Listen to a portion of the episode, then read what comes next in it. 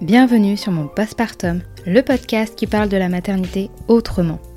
Je m'appelle Sarah et depuis que je suis devenue mère, je cherche à comprendre pourquoi un événement qui est dépeint comme un bonheur ultime est en réalité jonché de difficultés, d'incompréhension, d'injonctions et parfois même d'oppression. J'ai coutume de dire que le postpartum est le premier chapitre du livre des mères. Alors parlons-en. Ici vous trouverez des témoignages sincères, touchants et bien souvent percutants.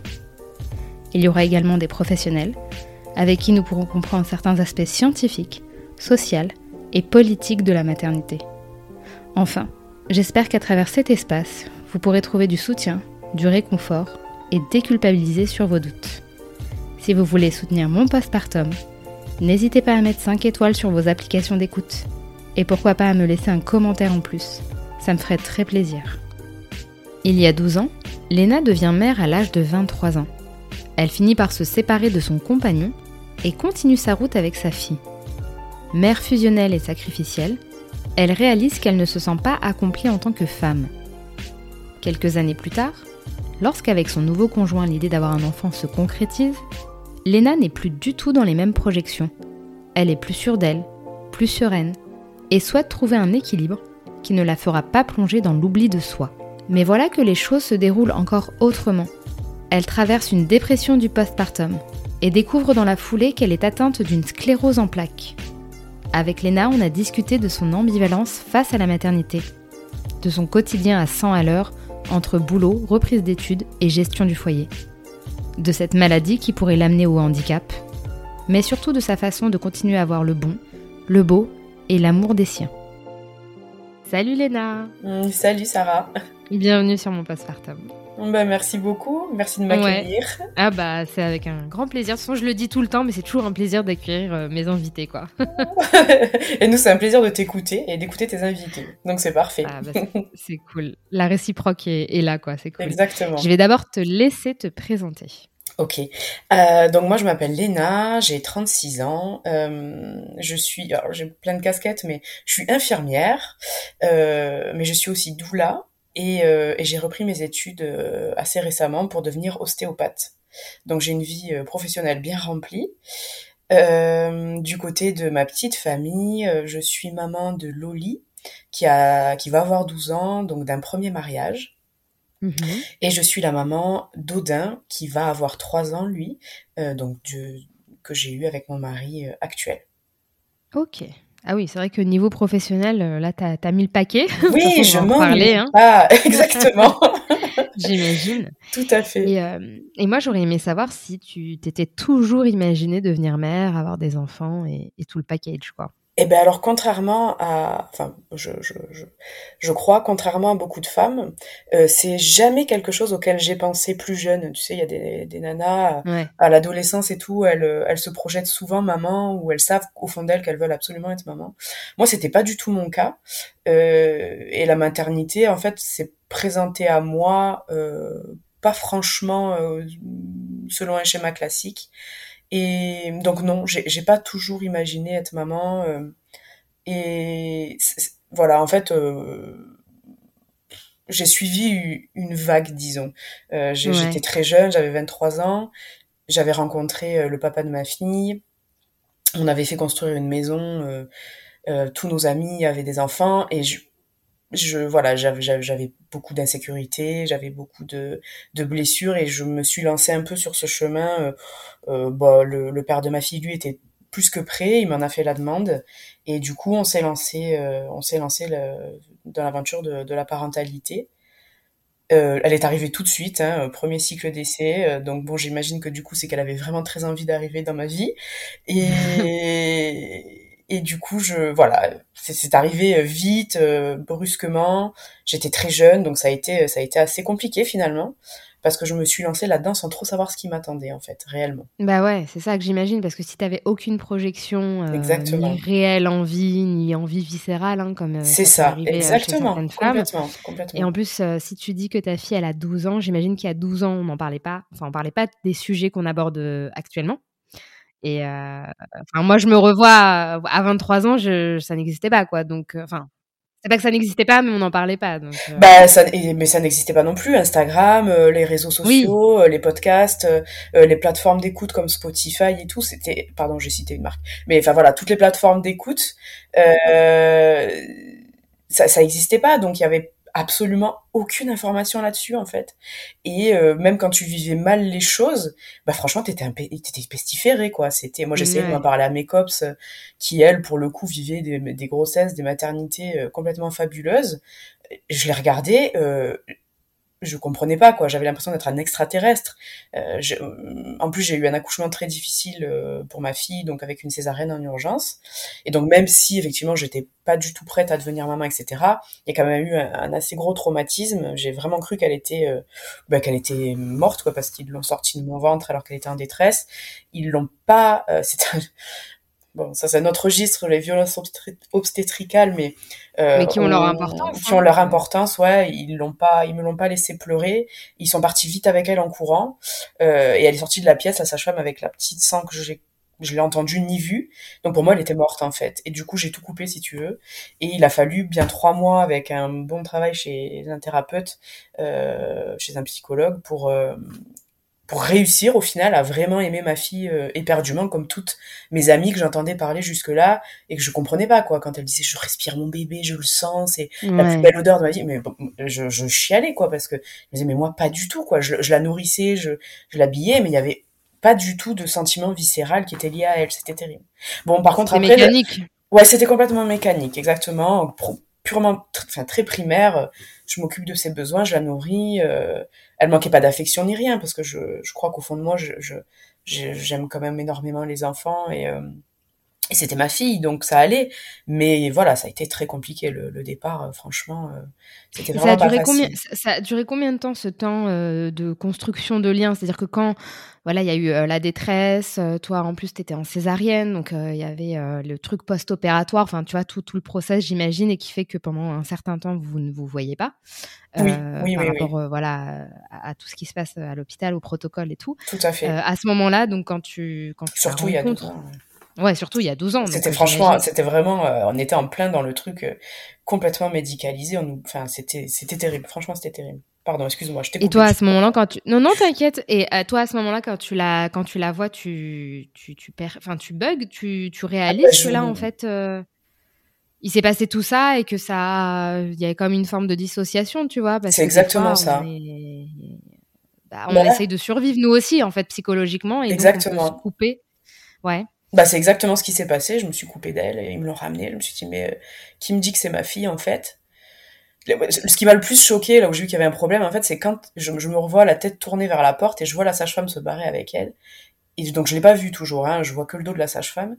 Et là, je me dis, bon, bah, c'est pas grave, au pire, si elle est morte, bah, on aura plus l'occasion de faire l'apéro, euh, ça... du coup, ma vie changera pas, quoi. Et en fait, c'est c'est quand même horrible de dire ça, tu vois, mais ça, je m'en suis rendu compte qu'après. Et en fait, c'était, j'ai compris que c'était un mécanisme de défense, c'est-à-dire que si elle, si elle était vraiment partie, euh, tout aurait été annihilé finalement et, et voilà. Ben donc il fallait se protéger. Et donc le mécanisme c'est bon ben voilà je coupe tout. Je limite j'ai même pas ouais, été t'es rationnel euh, jusqu'au bout quoi. Ouais euh. puis enfin je veux dire c'est une pensée qui m'a je sais pas comment elle est venue en tout cas mais j'ai trouvé ça après tu vois après tout le travail que j'ai fait les années ça je me dis mais c'est complètement hallucinant le cerveau tu vois finalement ce qu'il peut mettre en place pour se protéger d'une éventuelle douleur qui serait complètement ingérable au final. Parce que même, euh, j'ai quand même aimé, j'ai adoré pour le coup euh, être enceinte euh, de ma fille, parce que j'étais jeune, jusqu'à huit mois de grossesse, je dansais. Je suis allée à la feria, j'avais mes gardes du corps, hein, tous mes potes, rugbyman, costaud, machin autour de moi pour me défendre, donc il n'y avait pas de problème, tu vois. Mais je veux dire, je dansais à huit mois et demi de grossesse, j'étais dans une forme intersidérale. Et donc j'ai quand même aimé, être enceinte et si tu veux voilà ça a été très violent là cette cette naissance cette euh, sensation de croire qu'elle était morte en fait et du coup ben voilà le cerveau il dit ben, faut survivre donc ben, qu'est-ce qu'on fait pour survivre? Mm. ah ben j'ai jamais été enceinte euh, j'ai pas d'enfant et voilà et donc du coup quand ils me l'ont ramené que j'ai vu ses yeux je me suis fait ben ouais mais qui me dit que c'est la mienne quoi? Ah ouais. Donc je là même même là à ce moment-là, t'arrivais pas ah ouais, à, te complètement dans ouais, un... ouais, tout à fait. Et ça a duré bah du coup trois mois quoi. Euh, et au bout de trois mois, effectivement, il y a une, je me rappelle très bien d'une séance bah, chez le thérapeute où il y a eu un gros déclic. Je suis rentrée, je suis montée dans sa chambre, elle était en train de dormir et là je l'ai vue. Et putain, il s'est passé un truc mais incroyable. Ce truc, ben voilà quoi, tu vois, cette espèce, cette espèce de tomber en amour de son enfant que beaucoup de femmes euh, mm. vivent le jour de l'accouchement. Ben moi, je l'ai vécu, mais elle avait déjà trois mois, tu vois. Et alors là, c'était incroyable. J'ai pleuré toutes les larmes de bonheur de mon corps. Et là, effectivement, je l'ai senti, tu vois, respirer, mais c'était complètement animal. Et c'était incroyable. Alors là, pour le coup, je suis tombée complètement en amour de ma fille. Et ben voilà. Et depuis, du coup, après, c'est devenu, euh, bon, du coup, c'est devenu passionnel après. Mais ça, ça c'est une autre histoire. Euh, et, et du coup, l'arrivée de mon deuxième a fait du bien là-dessus parce que j'étais trop fusionnelle du coup euh, avec elle limite quoi. Mais euh, ouais, ça a été ça a été très bouleversant cette entrée dans la maternité. Et qu'est-ce que tu as, enfin, à passer ces trois mois et la découverte de l'amour et, de la fusion, comme tu le dis, euh, est-ce qu'il y a d'autres choses qui t'ont surpris? Euh, dans le fait bah, d'avoir un enfant en bas âge, d'être une mère, de voilà, de, circuler socialement avec cette nouvelle casquette. Euh, là, avec le recul, qu'est-ce que que tu retiens? Je retiens que j'ai eu beaucoup de chance sur son sommeil parce que elle faisait ses nuits. Voilà, elle faisait ses nuits, euh, genre à la, à la maternité, quoi. Alors que je l'allaitais. Enfin, j'essayais de l'allaiter. Je n'ai pas essayé de l'allaiter longtemps parce que ça, c'est pareil. Toutes les informations qu'on a autour de l'allaitement, toutes les conseillères en lactation qu'il y a maintenant. Mais il y a 12 ans, ça n'existait pas en fait. On te filait ton bébé, ta sage-femme elle disait, moi ma sage-femme elle m'avait dit euh, prenez-le plus à l'africaine, en mode euh, euh, réfléchissez pas, nourrissez votre enfant s'il pleure, portez-le.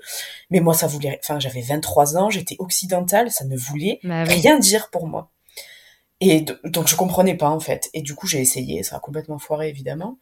Donc ça a duré un mois et demi je crois. Mais j'avais cette chance qu'elle fasse ses nuits. Donc quelque part j'étais pas épuisée.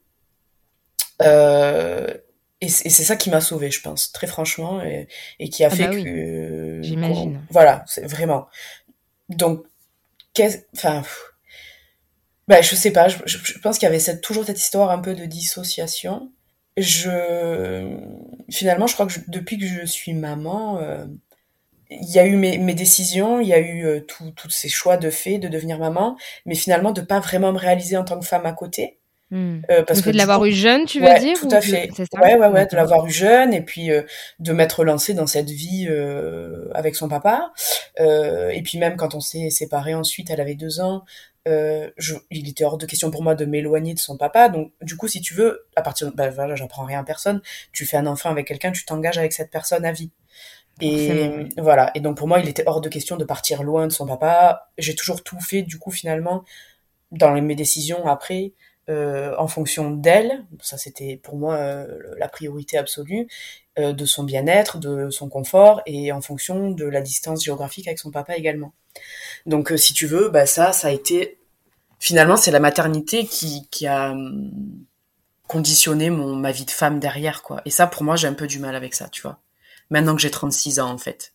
Euh, parce que parce qu'à 36 ans, bah, j'ai j'aspire à pas mal de choses au niveau de ma réalisation personnelle, euh, dans le domaine professionnel, dans le domaine du loisir, dans plein de choses. et, euh, et c'est des choses que j'avais pas vraiment pas anticipé en fait. À quel point l'enfant euh, change ta vie, change ton investissement euh, euh, dans, dans, dans des corps qui ne t'appartiennent pas. c'est leurs corps ne m'appartiennent pas, mais je suis responsable quand même de leur santé, je suis responsable de leur bien-être, je suis responsable de leur vie, de leur faim, de leur tout ce que tu veux. Enfin voilà, ça c'est pareil, j'apprends rien à personne, mais j'avais pas réalisé à, quel point c'était, euh, c'est même euh, pas, je sais pas comment dire. C'est vrai pour moi c'est un sacrifice vraiment euh, total. Et ça, ça a été pour le cas pour ma fille pendant très longtemps. Euh, bah, et du coup, j'essaie de changer cette donne-là avec mon fils, d'être moins euh, dans le sacrificiel euh, perpétuel, quoi tu vois. Parce que je pense que ça peut pas marcher si... enfin après ça c'est mon avis mais je voilà je, je, reste maternante proximale. Je sais je suis pas incapable oui, de laisser tu peux toujours aimer un enfant euh, sans t'oublier je veux dire l'un oui tout à fait. ben ça j'ai mis beaucoup de temps à le comprendre voilà. C'est ça ma principale leçon on va dire sur la maternité. C'est que j'ai mis énormément de temps à comprendre que on peut se réaliser personnellement sans tout en étant maman et inversement. Et, et du coup, donc tu te lances euh, avec un deuxième enfant tu rencontres une nouvelle personne, euh, vous décidez, j'imagine, bah, d'avoir un, un, enfant. Euh, est-ce que tu appréhendes la venue de, de ce deuxième enfant eh ben spécialement? Pour le coup, pas du tout. Comme quoi, tu vois, rien n'arrive jamais comme on a prévu. C'est-à-dire que bah, pour le deuxième, euh, je, bah, du coup, Instagram existait, euh, Facebook existait, tout un tas de réseaux existaient. Et j'étais, mais alors, plus que euh, renseignée sur toutes les questions qui m'intéressaient énormément. Euh, l'allaitement, tu vois, tous les sujets de, de maternité mmh. qu'on peut trouver. J'avais en plus raté cet allaitement avec ma fille et ça me j'avais envie de prendre une revanche quelque part là-dessus et de réussir à tout prix celui de mon fils. Je, j'avais, en fait, j'avais envie de vivre euh, tu vois, bah, pour le coup, alors ça, c'est, ma fille est au courant de tout ce que je te raconte. C'est, je ne cache absolument rien à ma fille parce qu'en plus elle a 12 ans et qu'elle est assez grande pour comprendre. Et, donc du coup, tout ce que je te dis là, euh, voilà, si elle l'entend, il y a aucun problème. Elle, elle est tout à fait euh, au courant de ma vie. Euh, mon fils était un vrai, pour le coup, le vrai désir viscéral, mais très très fort. D'autant plus qu'on a vraiment énormément eu de soucis pour l'avoir. Et puis à un âge, voilà, à 30 ans, enfin, ça n'avait plus rien à voir. Et donc, bah, c'était, si tu veux, mes attentes quant à la maternité, elles étaient à la hauteur de tout ce désir, quoi. Et j'avais envie d'être à fond dans ma maternité, de, de le, le, chérir, le couver, tout ce que tu veux. Et je me voyais, tu vois, des heures en peau à peau avec lui et tout. Sauf que, en réalité, ça s'est pas du tout passé comme ça. Vraiment pas. J'ai vécu une énorme dépression postpartum qui a nécessité euh, la prise d'un traitement un antidépresseur parce que euh, c'était d'une violence extrême, euh, avec des, des, vraies idées noires, proches d'idées suicidaires. C'était très compliqué. Heureusement, j'avais la liberté d'en parler à mon mari, ce qui fait que j'ai jamais eu de gestes qui auraient pu être graves. Hmm. Mais c'était quand même un état de, de mélancolique et de détresse mentale complètement hallucinant. Et ça, je l'ai pas du tout vu venir, quoi, pour le coup. Ça, ça enfin, tu penses que ça s'est déclenché aux alentours de quand? Parce que des fois c'est un peu plus latent, des fois c'est immédiat, donc c'est aléatoire. Alors moi pour le coup j'ai tout à fait, euh, je sais exactement quand j'ai commencé à ressentir la première angoisse, c'est que mon fils a fait, on, a fait une césarienne programmée pour sa naissance. Mmh. Euh, bon pour le coup la naissance était magique, hein. j'ai eu vraiment l'impression d'accoucher, super équipe d'anesthésistes et de gynéco, j'ai vu sortir de mon ventre, j'ai poussé. Enfin bref, tu vois la césarienne programmée de rêve, mon mari était là, j'ai absolument aucun problème avec mon accouchement, c'était magique. Euh, mais il a donc il était à 37 semaines d'aménorrhée et du coup il était un peu immature sur le plan digestif, donc évidemment il a fait une petite jaunisse du nourrisson. Et le jour où on nous a dit bah il faut prendre vos affaires, vous allez en parce que dans la clinique où j'étais, les séances de de rayons euh, bleus se faisaient en service de néonat ce qui était très inconfortable, mais bref. Donc du coup, faites vos valises, vous montez à l'étage, il faut faire des séances de, de lumière bleue. Et en fait, c'est là que j'ai j'ai dégoupillé complètement. Ça m'a, je suis rentrée dans un cycle infernal en fait d'angoisse complètement euh, irrationnelle et, euh, et et ingérable quoi. Et c'était horrible. Alors Dieu merci, j'ai le plus merveilleux des maris, donc euh, c'est lui, j'avais tiré mon lait, c'est lui qui me restait la main pendant six heures dans, le caisson euh, pour, euh, pour donner du lait à la seringue au petit. Enfin, franchement, quand euh, Odin est né, il a pris en charge Odin, mais il m'a pris en charge aussi moi et, et ma santé mentale complètement décadente. Donc ça a été vraiment très difficile. Et en plus là-dessus, il y a quelque chose qui a quand même pas aidé. Et en fait, je souffre. Alors ça, je l'avais déjà vécu pour Loli, mais bon, évidemment avec le manque d'informations, euh, etc. J'avais pas du tout fait de rapprochement je souffrais d'un réflexe d'éjection dysphorique. Et celui-là, il est beaucoup moins connu que le réflexe d'éjection hmm. euh, fort, fort voilà. Euh, ils sont souvent couplés les deux, mais du coup, le dysphorique, c'est assez abominable, c'est-à-dire qu'il y a plusieurs degrés dans la sensation, mais c'est-à-dire que dès que ton lait est éjecté, dès que tu as une montée de lait et que le lait est éjecté, il y a un défaut hormonal euh, au niveau du cerveau qui fait que tu, tu, es envahi par une vague de tristesse et d'angoisse, mais c'est euh, apocalyptique. Donc c'est-à-dire que même une fois que j'avais introduit l'antidépresseur et que j'allais mieux la journée, euh, que j'avais plus d'angoisse et tout, ben, à chaque fois que j'allais Théodin, eh ben, j'avais envie de me foutre en l'air. quoi. Et donc, je, mon mari m'a Mais c'est bien que tu en parles parce que j'en ai entendu parler moi seulement l'année dernière, je crois. Je, je mm. sais qu'à l'époque, on parlait d'aversion tu vois, il y avait des phases un peu d'aversion, donc c'était le mot, on va dire, euh, lambda, mm, mm. Euh, mais qu'en fait, euh, scientifiquement, ça se prouvait par rapport à ce que tu expliques, la montée d'hormones qui n'est pas, pas, aux normes, on va dire ça comme ça, et qui crée des sentiments de tristesse, de mélancolie, ou même un rejet, enfin, Exactement. un truc où c'est pas du tout agréable. Donc ouais, j'imagine, ma pauvre, ça a dû être difficile, quoi. Bah oui, surtout que je, enfin, vraiment, je voulais l'allaiter, mais genre à tout prix, quoi. C'était, pour moi, c'était un j'ai dû faire vraiment, mais c'était un vrai deuil quoi de de me résoudre. Enfin, comme disait mon mari, tu t'arrives à aller mieux, tu peux pas te permettre d'être mal 12 fois par jour quand le petit parce que... Mais tu l'as compris tout de suite là que tu faisais euh... Ouais, parce qu'en fait, un réflexe d'éjection euh, ben, en fait, comme c'était le même schéma que pour Loli, parce que du coup pour Loli, je l'avais ressenti, c'était moins fort en termes d'intensité de la sensation d'angoisse vraiment qui envahit le corps, mais je l'avais quand même vécu. Et du coup, là, je me suis dit non mais c'est pas possible que ça arrive deux fois. Et je me dis donc mm. c'est forcément qu'il je dois avoir quelque chose, moi, un problème, soit au niveau des seins, soit au niveau du cerveau, j'en sais rien, j'en savais rien à l'époque. Hein. Et j'ai fait des recherches sur internet euh, et en fait j'ai compris quoi, j'ai compris tout de suite. Et, et c'est terrible parce que du coup c'était moi qui allais voir quand j'allais voir les pédiatres, quand j'allais voir ma psychiatre et tout, c'était moi qui leur expliquais le truc quoi. Je leur disais mais je, je souffre de ça ah bon, mais c'est quoi? Bah, C'est ça. Ah oui, le, ils sont le même mécanisme, pas informés. Ouais, ouais, tout à fait. Le mécanisme euh, hormonal qui fait que. Euh, donc moi, tu vois, les bulles d'ocytocine, les machins comme ça, je, je, ça n'existe pas pour moi. Je ne sais pas ce que c'est d'allaiter mm. son gosse et de se dire ah je prends mon shoot d'ocytocine, ça c'est pareil, c'est un truc que je comprenais pas quoi. Je me disais mais bon, c'est pas du tout un shoot d'ocytocine, c'est l'enfer d'allaiter mon gamin.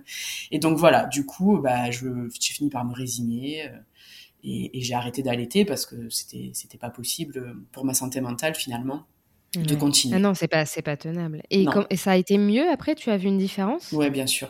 Bah complètement. Et puis euh, surtout déjà, euh, c'est mon mari qui a pris le relais intégralement les nuits. Euh, alors que mmh. jusque-là, bah, c'est forcément, il me réveillait pour m'amener le petit qui voulait téter. Euh, J'ai un mari formidable, je le répète. Hein. Mais c'est mon mari qui fait les nuits de notre fils depuis qu'il est né, quasiment, et il va avoir trois ans, et il ne fait toujours pas ses nuits. Donc, euh, big up à mon mari, bien sûr. Euh, donc, du coup, effectivement, ça a été plus simple après pour que mon mari prenne le relais la nuit, et que moi, du coup, je me repose, ce qui était aussi important, euh, par rapport toujours pareil, hein, à l'épuisement, la santé mentale et tout ça, sachant qu'on avait vraiment un bébé qui dormait pas beaucoup, qui avait un reflux euh, sévère, enfin bref ça a, pas, ça a vraiment pas été simple. Parce que là-dessus, j'avais voilà, il y avait aussi cette histoire de reflux. Euh, il, enfin, je veux dire, il, supportait qui, aucun lait. Bah oui, et puis ça fait galérer quoi. Et ça fait galérer, c'est ça. Bien sûr, ouais, ouais. Ils dorment pas beaucoup, puis ils dorment que portés. Enfin, alors après, ça pour le coup, je me suis bien rattrapée au niveau du portage. Ça, c'était super. On l'a beaucoup porté parce que j'avais la chance qu'ils se laissent porter, parce que des fois les petits qui ont du reflux se laissent pas forcément porter, mais euh, voilà, c'était euh, encore une fois, rien ne s'est passé comme prévu, euh, même sur cette maternité pour laquelle je pensais être ultra ultra préparée, parce que vraiment il y a la théorie et il y a la pratique, quoi. Hein. ça, je n'aurais de cesse de le répéter. Et, tu dirais que cette dépression, a ça a duré dans le temps ou ça s'est résorbé assez rapidement? Bah, Sincèrement, alors le problème en fait, c'est que je, je, commençais un peu à m'en sortir au bout d'un an, disons. Mhm. Euh, enfin, un peu à m'en sortir. Si tu me voyais dans la rue, tu n'aurais pas pensé que j'étais en pleine dépression. Mais euh, j'ai commencé à remonter bien la pente, à arrêter le traitement aussi euh, antidépresseur au bout de un an. Il avait un an à peu près. Et en fait, là, j'ai appris que je souffrais d'une autre maladie et enfin d'une autre maladie, d'une maladie et ben, ça m'a remis un peu dedans, quoi, du coup. Donc, si tu veux, il a trois ans, j'ai l'impression que j'en suis jamais vraiment trop sortie de cet état un peu perpétuel avec des jours un peu dépressifs comme ça.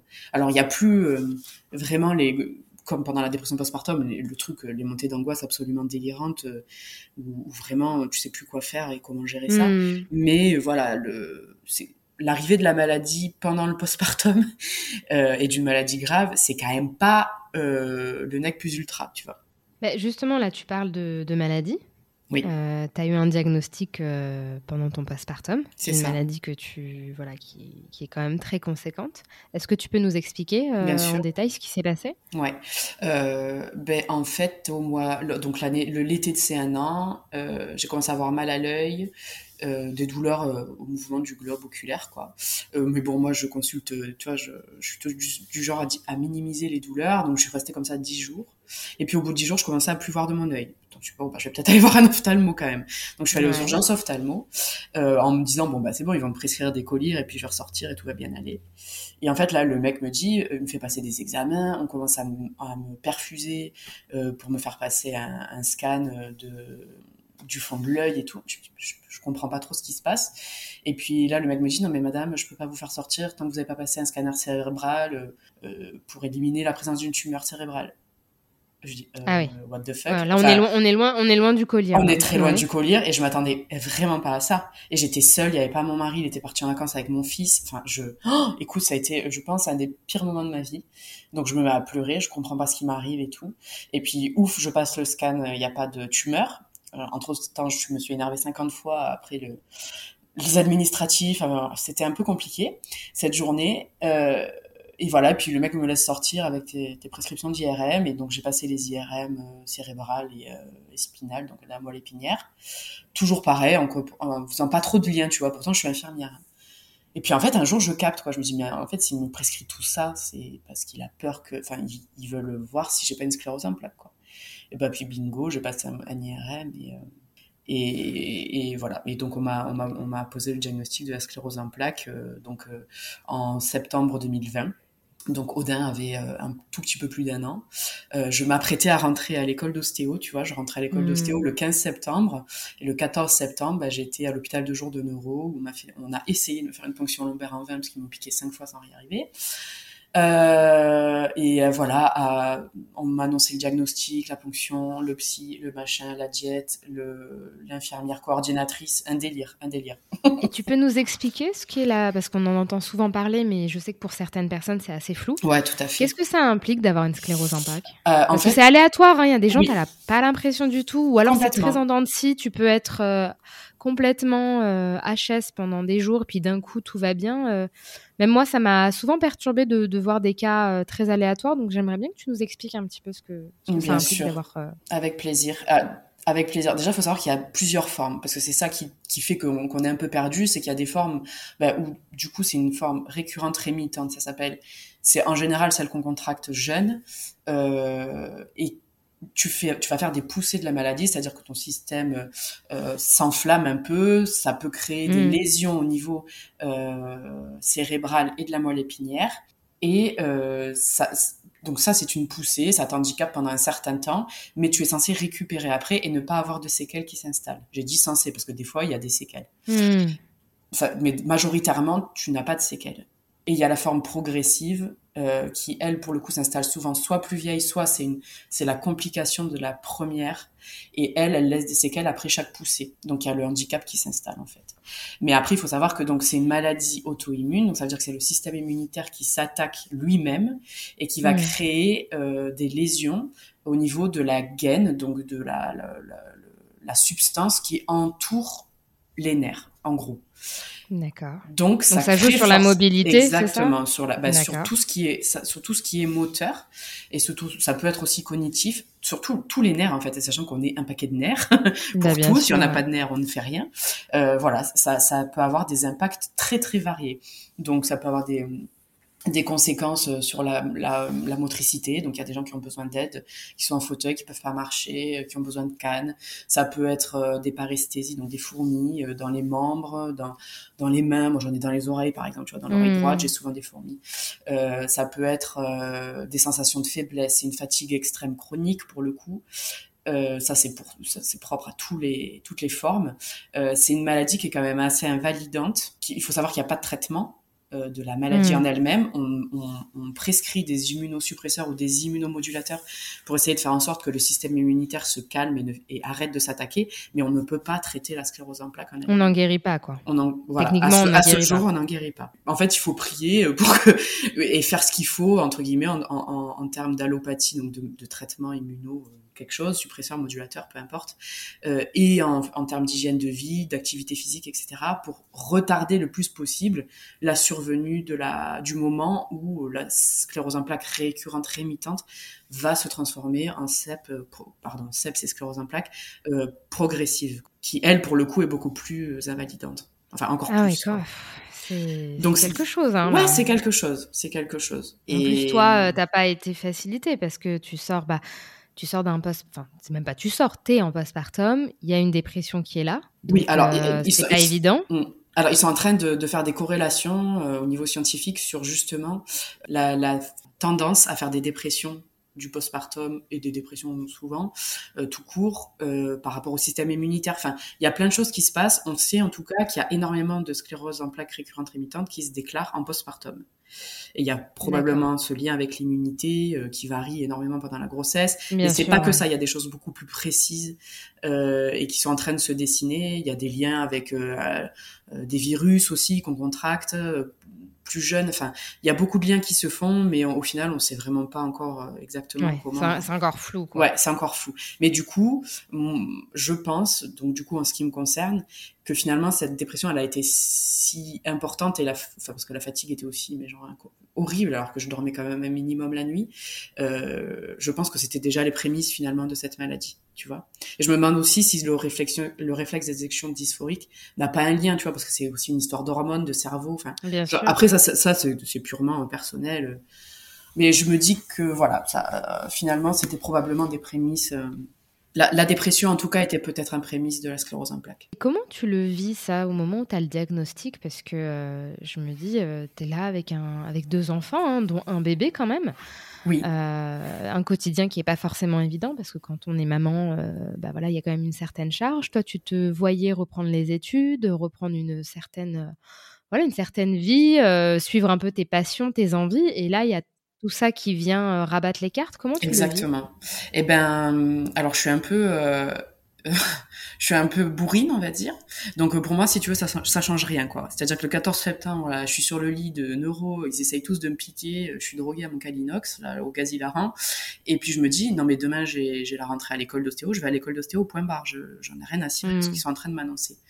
Et hum, donc ça, c'est un peu mon, ça a été mon leitmotiv dès le départ, c'est-à-dire que dès que, enfin, ça change rien à, mes projets en fait. Il est hors de question que je laisse une maladie euh, changer quoi que ce soit à ce que je veux devenir profondément. Mais par contre, ce qui a été euh, nécessaire, ça a été de m'adapter. C'est-à-dire qu'au départ, je pensais pouvoir continuer à bosser comme infirmière à plein temps, plus faire mes études, plus être maman. Euh, bon, clairement, ça n'a pas été possible, quoi. Donc, euh, j'ai petit à petit, j'ai baissé mes jours d'infirmière. Euh, on, on, revend notre maison là, tu vois, qui nous coûte assez cher. Pour, pour, euh, on a acheté une autre qui nous va nous coûter bien moins cher et qui demande moins d'entretien pour avoir moins de charge mentale.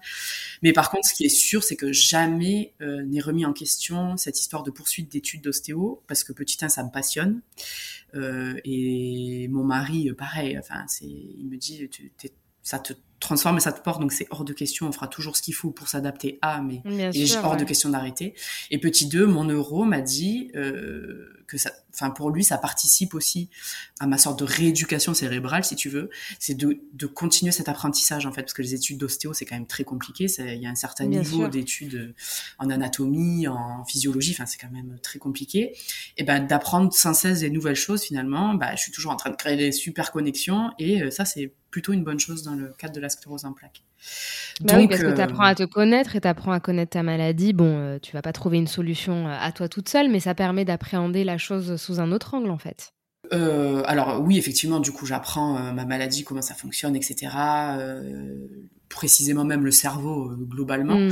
Mais, mais au-delà de ça, c'est que dans, enfin, physiologiquement, je crée des nouvelles connexions neuronales à chaque fois que j'apprends quelque chose. Mais ça, c'est le commun des mortels. T'apprends un truc, ça, ça crée un, truc dans ton cerveau. Donc ça, par rapport à, cette maladie-là, c'est hyper important de d'apporter des nouvelles cellules pour euh, voilà, pour, euh, tu vois, au niveau physiologique, pour que la maladie ne prenne pas trop le dessus.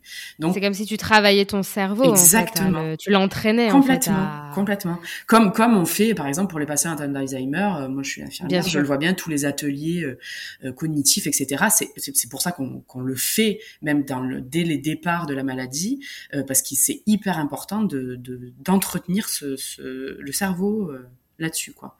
Dans toutes ces maladies qui touche qui touche le système neurologique. Donc euh, voilà, pour moi du coup, même si ça a été un gros choc, jamais euh, j'ai remis en question euh, ce qu'il fallait, enfin ce que je ressentais profondément que j'allais devenir. Donc après voilà, c'est ça reste compliqué parce qu'effectivement, bah, ça a demandé beaucoup d'aménagement, puis même à mon mari sur au niveau de la charge mentale à la maison. Enfin, j'ai un, j'ai un mari très féministe, mais qui, qui a été élevé comme tous les mecs de 30 ans à franchement pas faire grand chose dans leurs apparts. Mm. Pour lui, la charge mentale existe et qu'il il fait tout pour la rétablir l'égalité là-dedans. Bah, il sait pas trop faire quoi. Donc ah voilà, ça reste, ça hein. reste très compliqué. Donc euh, il a bien pris sa part euh, et les choses ont beaucoup changé là-dessus. Ouais. Depuis l'annonce de la maladie, ça c'est certain. Parce qu'il y a clairement un changement de mon, mon, état à moi, quoi. Il faut que je l'accepte aussi. Et ça a impacté, j'imagine que ça a impacté ta maternité, ton rapport avec les enfants? Oui, bah complètement. C'est-à-dire que voilà, euh, pas plus tard qu'hier, euh, euh, mon fils est monté sur le canapé, maman, fais-moi l'avion. Bah non, je peux pas, chérie, j'ai trop mal à la jambe, quoi. Donc ça, il, il a même pas trois ans, je lui demande déjà de comprendre des choses qui sont un petit peu difficiles, je trouve. Mais bon, voilà. Je, c'est-à-dire que je peux plus faire tout ce que j'ai fait avec ma fille finalement parce que j'étais jeune en bonne santé. Je l'ai amenée partout. On était tout le temps en train de faire des trucs de vadrouiller de faire du sport et tout. Bah je j'ai pas je n'ai pas du tout la même maternité du coup avec Odin. Ça ça n'a absolument rien à voir. Il y a une fois qui a été terrible c'est que j'étais en pleine poussée de ma maladie et c'était les poussées du début. Donc elles sont souvent très violentes ces manifestations euh, donc j'avais plus du tout de force, j'avais planté ma bagnole, enfin c'était vraiment une catastrophe. Et, et, mon fils, mon mari prend mon fils par les mains. Euh, bon, il faut pas du tout le faire. Attention, ne faites pas ça chez vous. Mais il prend mon, mon, mon, fils par les mains et puis mon fils il l'escalade avec ses petites jambes là. Mais mon mari il fait euh, 120 kilos pour 1m90, donc il a la force de le faire. Et sauf que mon fils est arrivé, il a voulu que je lui fasse. Et ben, sauf que bah, du coup, il a pris mes mains, il s'est complètement abandonné à moi parce que je suis sa maman et qu'il est censé être en sécurité. Sauf que bah, je l'ai lâché, quoi, parce que j'étais incapable de le tenir. Alors, il est tombé sur ses petites fesses, mais pour moi, ça a été euh, hyper violent, quoi. C'est un truc que je garderai, euh, je pense. Euh, ça, ça, ça, a été vraiment le, c'est le symbole au final de cette maladie qui, bah ouais, qui, qui, qui, altère complètement la maternité que j'ai avec mon fils et puis avec ma fille aussi, même si elle a 12 ans, qu'elle comprend tout. Euh, je peux plus faire tout ce que je faisais avec elle, euh, toujours pleine d'énergie, toujours euh, dans des activités, des trucs, mais là, ça n'a plus rien à voir. Donc si, ça a complètement changé euh, ma maternité. Si je peux me permettre aussi, enfin, si, si, si ça te dérange pas d'en parler, parce que je sais que déjà quand on devient mère, on a un rapport à la vie et à la mort qui est assez différent. Euh, c'est beaucoup plus profond. Euh, voilà, on a l'impression d'être dans une nouvelle dimension tout en restant dans, le même monde. Le fait d'avoir une maladie, est-ce que ça a impacté ça, ton rapport à, eux par rapport au fait que tu pourrais euh, potentiellement une, maladie qui va continuer à progresser et peut-être même t'amener à la mort et te dire que tu serais plus là? Enfin, tu vois, tous ces petits trucs qu'on n'imagine pas forcément en amont avant un diagnostic? Alors, euh, ça m'émeut un peu forcément d'en parler, mais j'ai aucun problème à en parler. Mais du coup, désolée si mais ma voix tremblote un peu. c'est moi hein, qui cherche à fouiner, mais non, mais tu as raison, dans le détail. Tu sais, je, suis là pour ça parce que c'est une, une, vraie réalité, la réalité des mamans malades euh, chroniques, et on n'en parle pas assez à mon goût. C'est pour ça que je suis là avec toi aujourd'hui aussi. Euh, alors déjà, il faut savoir que la sclérose en plaques, on n'en meurt pas plus que, enfin maintenant, à, à ce jour, hein, je parle pas d'il y a 30 mm. ans, mais à ce jour, on n'en meurt pas plus euh, que le commun des mortels, quoi. Euh, pour la bonne et simple raison qu'on est très surveillé avec nos prises de sang, etc. pour les traitements. Donc en général, mm. s'il y a d'autres maladies sous-jacentes qui se déclarent, on les voit très rapidement. Mais on c'est pas une maladie qui fait mourir. Mais par contre, c'est une maladie qui handicape et qui, qui peut handicaper très sévèrement en fait, c'est souvent quand je suis très fatiguée ou que je sens que je suis allée trop loin et que je, je, me suis pas sentie soutenue parce que ça peut arriver. Euh, Bien sûr. Euh, même s'il a fait son maximum, par exemple mon mari. Et là, ça me met dans une colère en fait où je me dis mais là, je vais trop loin. Et si je vais trop loin, potentiellement, bah, je peux faire une poussée. Et si je fais une poussée, je peux avoir des séquelles et là, je peux être handicapée. Et de me dire, parce que bon, Loli a 12 ans, donc euh, elle, enfin, elle va vite être grande finalement, malheureusement. Mais Odin, qui a 3 ans, je me dis, mais quand il aura 8 ans, j'ai hyper peur, oui, de d'être handicapé, tu vois, de plus avoir euh, de mobilité de mes jambes, de, plus, de n'importe, il peut m'arriver n'importe quoi. De toute façon, avec cette maladie, c'est un peu ça qui est, qui est très déstabilisant. Il n'y a, rien qui est sûr en fait. Ça peut être, euh, être l'un ou l'autre. C'est ça Exactement. Qui est un peu, euh, Et, et d'ailleurs, au début, j'étais très réfractaire au traitement, mais bon, tu sais, il y a plusieurs phases de, dans, quand on apprend une maladie, il y a beaucoup de phases pour réussir à l'accepter. Cette maladie, ça prend du temps. Et moi, au début, j'étais en colère et je voulais pas d'un traitement si fort, etc. Donc, je me suis dit, bah, je vais tout faire en mode naturel. Et puis en fait, j'ai parlé avec beaucoup de gens, j'ai lu beaucoup de, de, livres, j'ai lu beaucoup de, thèses et d'antithèses, parce qu'en général, j'essaye toujours de voir tous les points de vue. Et en fait, je me suis rendu compte que le danger de cette maladie, c'est qu'il y a, y a plein de gens hein, qui arrivent à la mettre en sommeil en, mangeant sans gluten et sans protéines de lait de vache, en prenant de la vitamine D à haute dose, et puis voilà, d'un coup c'est un sommeil. sauf que ces gens-là, ils sont pas à l'abri qu'à 50 ans ou 60 ans, bah, d'un coup la maladie elle se réveille, sauf qu'elle se réveille en mode progressive. Et donc là, tu l'as dans l'os et le handicap s'installe perpétuellement. Et, et, et ça, ça m'a terrorisé, si tu veux, quelque part. Et c'est ça qui m'a aussi à force d'entendre les médecins parler, et pas que les médecins d'ailleurs, et des, patients aussi, hein, euh, euh, ben, ça m'a complètement convaincu qu'en fait, non, de prendre un traitement, c'était complètement indispensable. En fait, le fait qu'il n'y ait pas de traitement de la maladie, c'est clair que c'est hyper angoissant parce que tu sais que tu fais tout pour la ralentir, mais tu, tu sais pas quoi mais même demain, je sais pas. Ouais, c'est comme une épée de Damoclès en fait, ça reste au-dessus de toi et. Après, sinon, c'est le propre de la vie aussi. On ne sait pas de quoi demain est fait, euh, pour n'importe qui, même quelqu'un qui a pas de maladie. Mais c'est vrai que vivre avec le prisme de la maladie en permanence, c'est quand même franchement pas facile. Et surtout que si tu veux, et c'est là où j'ai du mal, je pense, à l'accepter aussi, euh, c'est que moi-même, je sens à quel point mon corps n'est plus le même et que je, je peux plus, je n'ai plus les hmm. mêmes capacités qu'avant, j'ai plus du tout les mêmes, euh, je suis plus la même personne, quoi, finalement. Et ça, c'est très dur. Ça, c'est clairement très dur. Mais j'ai pas, par rapport à la mort, alors si tu veux, le fait que Loli, alors j'étais terrorisée de mourir, c'est très bizarre, mais avant d'être malade, j'avais très peur de la laisser. Pour moi, c'était impensable cette idée. Et puis, euh, comme elle grandit, je me dis qu'elle a finalement, elle aura de moins en moins besoin de moi, si tu veux. C'est couillon de dire ça, mais elle va vers l'autonomie, c'est comme ça, quoi. Euh, donc, ça me fait moins peur pour elle. Et par rapport à Odin, comme son père était un père euh, complètement extraordinaire et qui souffrira jamais d'aucune carence affective et que on a complètement la même façon de voir la parentalité, bah, du coup, je j'ai pas du tout cette angoisse de mort par rapport à lui. Mais, mais clairement, oui, je suis pas tranquille tous les jours. ça, c'est sûr. Ça se comprend. Ça, c'est sûr et certain. Et tu dirais que ça a impacté ta vie de couple? Complètement. On parle beaucoup des enfants, on parle de la maternité, mais il y a aussi le couple quand même. Je veux dire, avant d'avoir eu les enfants, il y a eu le couple. Complètement, complètement.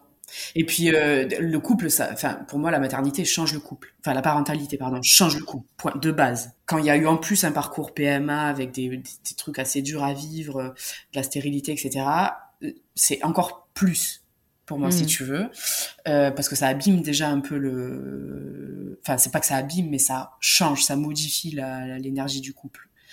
Et alors, quand en plus il y a la maladie qui vient là-dessus, bah c'est, euh, bah il y a, disons qu'il y a plus de couple euh, sur l'aspect charnel, sensuel, sexuel, qui peut y avoir avant, tu vois.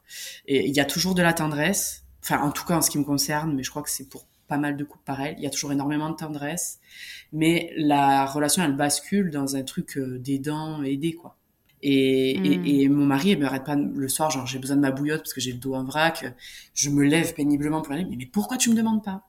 Mais parce que j'en ai marre de te demander des choses en fait. Mais oui. C'est très très difficile. D'avoir ce rapport constant avec lui en fait. Exactement. Et puis et puis ça fait peser un poids sur lui euh, qui est quand même pour moi assez terrible. Et euh, moi, je suis quelqu'un de très indépendante et très autonome, si tu veux, surtout par rapport à un mm. mec. J'ai jamais, j'ai, j'ai toujours, euh, voilà, ça allait pas avec le papa de ma fille, je suis partie. Euh, j'ai eu d'autres histoires avant de rencontrer mon mari, ça allait pas, je, je, je me casse. Enfin, je veux être dépendante de personne. Et là, en fait, on, a, on est en train, à cause de cette maladie, on est en train de rentrer dans une dynamique bah tu vois même financièrement bah je travaille moins donc j'ai plus besoin de lui. Euh, et, c'est même euh, bah je, poursuis mes études mais je peux pas garantir que je vais avoir un revenu euh, extraordinaire quand je serai diplômée. Bah déjà parce qu'il y a de plus en plus d'ostéo parce que on est enfin c'est pas quelque chose qui est pris en charge par la sécu. Les gens ils ont besoin d'argent pour aller voir un ostéo. C'est pas un truc je peux pas garantir le revenu que je vais avoir quand je serai diplômée. Et donc on est en train voilà on est en train de rentrer dans une dynamique où finalement j'ai de plus en plus de dépendance vis-à-vis -vis de lui. Et ça ça, me gêne énormément. Ça, c'est quelque chose de et très ça, ça, change la dynamique, quoi.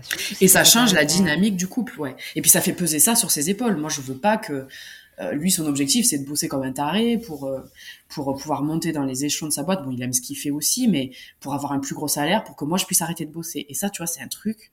Euh, hmm. alors, c'est le, c'est une super méga preuve d'amour. responsable de son projet, quoi. Ouais, c'est ça. Et puis surtout, je veux pas qu'il s'impose ça pour moi, quoi. Enfin, je, sais pas comment te dire. C'est, c'est très. Ah non, non, mais je vois, je vois très bien. Hein. Je, vois très bien la dynamique dans laquelle vous êtes, et c'est pour ça que je me suis permise de poser cette question. Ouais, mais t'as très bien fait. Euh, on parle beaucoup des enfants, mais mine de rien, le fait de faire famille, ça impacte en premier lieu le Bien sûr, ouais, ouais, tout à fait. Et puis, euh, et puis sur cette, sur cet aspect de la vie sexuelle aussi, euh, c'est finalement, tout est toujours dans l'organisation. Mais ça, c'est comme tous les, les, parents. Hein. Tout est toujours dans l'organisation de, bah de, de, tout, de la vie, de, de l'administratif. Et donc, bah, là, c'est un petit peu encore plus parce que bah, il y a cette, cette, cette, histoire de répartition et d'égalité de la charge, elle, elle s'organise quoi. Même elle, elle s'organise. Donc en fait, on sort jamais quoi. T'organises l'organisation, c'est un truc, euh, c'est, c'est voilà, c'est insupportable. donc on est toujours dans cette dynamique là. Puis le soir arrive, ben forcément t'es claqué, t'es malade, donc t'es encore plus claqué. Tu pars en week-end, tu crois que ça va te faire du bien, mais non, t'es fracassé. Donc euh, voilà, c'est compliqué. Et encore qu'on a de la chance avec mon mari d'être très euh, fusionnel, d'avoir jamais, ça fait sept ans qu'on est ensemble voilà, on est toujours euh, très amoureux finalement. Tu vois, quand on arrive à se retrouver le peu de fois où il arrive, bah, c'est toujours aussi magique. Donc on a quand même énormément de chance. Mmh. c'est super ça quand même. Ouais, oui, oui, carrément. Mais après voilà, c'est super, mais euh, j'ai mis du temps à y arriver à trouver un homme euh, qui me fasse cet bah effet. Tu vois ce que je veux dire? J'ai eu le papa de ma fille pendant des années, ça, on est resté ensemble 9-10 ans. voilà, je, je me suis battue, je dirais, et, pour respecter ce dont j'ai besoin en termes de, de ce que j'attends d'un homme, en tout cas dans ses valeurs et dans ce qu'il est physiquement, parce que le physique compte, on peut me dire ce qu'on veut. Euh, surtout au bout de tant d'années, euh, c'est quand même quelque chose qui permet de se raccrocher à quelqu'un, à un amoureux, quoi. Et euh, comment tu te sens là maintenant, voilà, avec parce que tu dis que ton fils a 3 ans, on dit que a priori le postpartum dure à peu près 3 ans, c'est une moyenne, hein, ça peut être moins, ça peut être plus. Toi, tu as traversé euh, Mons et. Euh... J'ai traversé. dire Mons et merveilles, mais non. Mais bah, il y a eu des merveilles aussi. merci. Oui, oui, oui, bien sûr. Euh, comment là, avec ce recul, euh, tu pourrais nous dire, ouais, comment comment tu te sens après tout ça, quoi, après ces trois ans? Alors, c'est c'est ambivalent parce que je suis toujours dans une. Il y a des jours difficiles, mais je pense qu'en fait, c'est lié, c'est très lié à l'acceptation de la maladie. Ça n'a rien à voir avec finalement le, la hmm. dépression du postpartum ou mon fils c'est quand même teinté de bonheur, Dieu merci, quoi, tu vois. Et puis il, a, il, va avoir trois ans, ça commence à... Alors, il, a le il nous aura tout fait, lui, de toute façon, il, il, nous fait un terrible tout qui est very, very terrible. Euh, je pense qu'on aura, euh, on aura le fucking fort, on aura tout avec cet enfant. Euh, donc, mais, mais c'est, mais il est trop génial il nous éclate. Et donc ça c'est cool c'est des super moments de bonheur. Ma fille elle est euh, mais je souhaite à tout le monde d'avoir euh, une ado comme elle quoi. Parce que même si elle est dans la lune et qu'il faut lui répéter les trucs elle a que 12 ans c'est normal. Euh, bah, elle travaille super à l'école elle est hyper sociable elle a des passions. C'est un petit cœur quoi. Vraiment. Donc je souhaite à tout le monde d'avoir une enfant comme elle. Donc ces deux petites choses là elles, m'apportent quand même énormément de bonheur. Mais il y a des jours qui sont très difficiles. Après, j'ai énormément de mal à les travailler puisque vraiment, je supporte plus de faire le métier que je fais d'infirmière. Donc ça, c'est, mais, mais, ça, ça, n'a pas de rapport avec la dépression postpartum finalement. Mais du coup, j'en suis dans ma maternité aujourd'hui, bah, je dirais que je suis une maman euh, malade, qu'il faut que je l'accepte et que je suis en train de l'accepter, mais que de l'accepter, bah, c'est passer par des phases de tristesse aussi. Et je dirais que euh, 50% de mon bonheur, c'est mes enfants, et 50% de, de, du reste, c'est, euh, c'est ce que je suis en train de, de mettre en place euh, avec mon boulot, avec mes études, avec euh, le changement de maison, avec tout un tas de choses, avec mon mari. Donc c'est plutôt pas mal, je me dis, vu que j'en suis, ça fait que un an et demi bah finalement que j'ai le diagnostic de ma maladie, que que, que ça fait Odin est encore assez petit, donc je me dis que c'est pas c'est pas si mal finalement. ouais, mais je suis d'accord, c'est plutôt pas mal. Je te trouve vachement résiliente euh, justement par rapport à tout ça. Bah, on fait avec, je pense qu'on fait avec ce que la vie nous met sur nos routes, quoi, tu vois chacun, chacun porte sa croix. Alors, ok, les croix, c'est mon postulat, c'est que les, croix sont plus ou moins lourdes, mais pour celle qui la porte, elle fait le même poids, quoi, tu vois. C'est adapté, euh, je, je, pense, hein. Euh, ouais, voilà, je fais avec ce que j'ai. De toute façon, qu'est-ce que je vais faire? J'ai de la chance de d'être quelqu'un qui sait communiquer, je pense, et ça, ça m'aide beaucoup aussi pour demander de l'aide, tu vois, quand il y a eu des phases très graves. Euh, dans la dépression, etc., qui font que j'ai réussi à prendre ce traitement. J'ai été bien entourée, j'ai des potes euh, au top, euh, j'ai une famille incroyable. C'est très marrant parce que ma mère, ma mère était mère de son village et j'en suis très fière parce qu'elle a fait énormément pour ce village et c'était c'est quelqu'un d'incroyable et, les législatives et les législatives pardon n'importe quoi les municipales sont tombées à peu près au moment où j'ai commencé à être malade et, et elle n'a pas été réélue et sur le coup, ça m'a fait énormément mal au cœur pour elle. Et finalement, même elle est trop contente parce que du coup, elle m'aide à fond. Elle est là une fois par semaine pour s'occuper d'Odin. Du coup, elle a une relation avec Odin, mais incroyable. Euh, elle est là, je la vois par terre à quatre pattes avec lui, elle joue au foot. si tu veux, ce que je peux pas faire physiquement, Bah, le fou ça, tu vois. ça, je suis en train de le réaliser en même temps que je te parle, et ça, c'est quand même carrément beau. C'est que c'est ma maman, donc celle qui m'a porté et tout, et ce que je peux plus faire physiquement, eh ben elle le fait, tu vois, avec le petit, et ça, c'est quand même incroyable. Donc euh, voilà, je suis hyper reconnaissante pour tout ça. J'ai énormément, dans, dans, mon petit malheur, j'ai quand même énormément de chance. Et, et j'apprends, j'essaye d'apprendre à être heureuse et de retrouver le, la nana euh, pleine de vie que j'étais avant. Mais ça va se faire. Faut du temps. Bah, j'en doute pas. En tout cas, merci beaucoup, Léna, de, bah, de nous avoir partagé euh, ton vécu, toutes ces informations qui sont quand même euh, pas évidentes à expliquer, à, à décortiquer avec moi. moi, je doute pas que ça va aller. Hein, même si en réalité j'en sais rien, mais en tout cas ce qui est cool c'est que tu prends les choses du bon côté et t'essayes de, de, rester euh, la même personne et de pas te laisser euh, aller.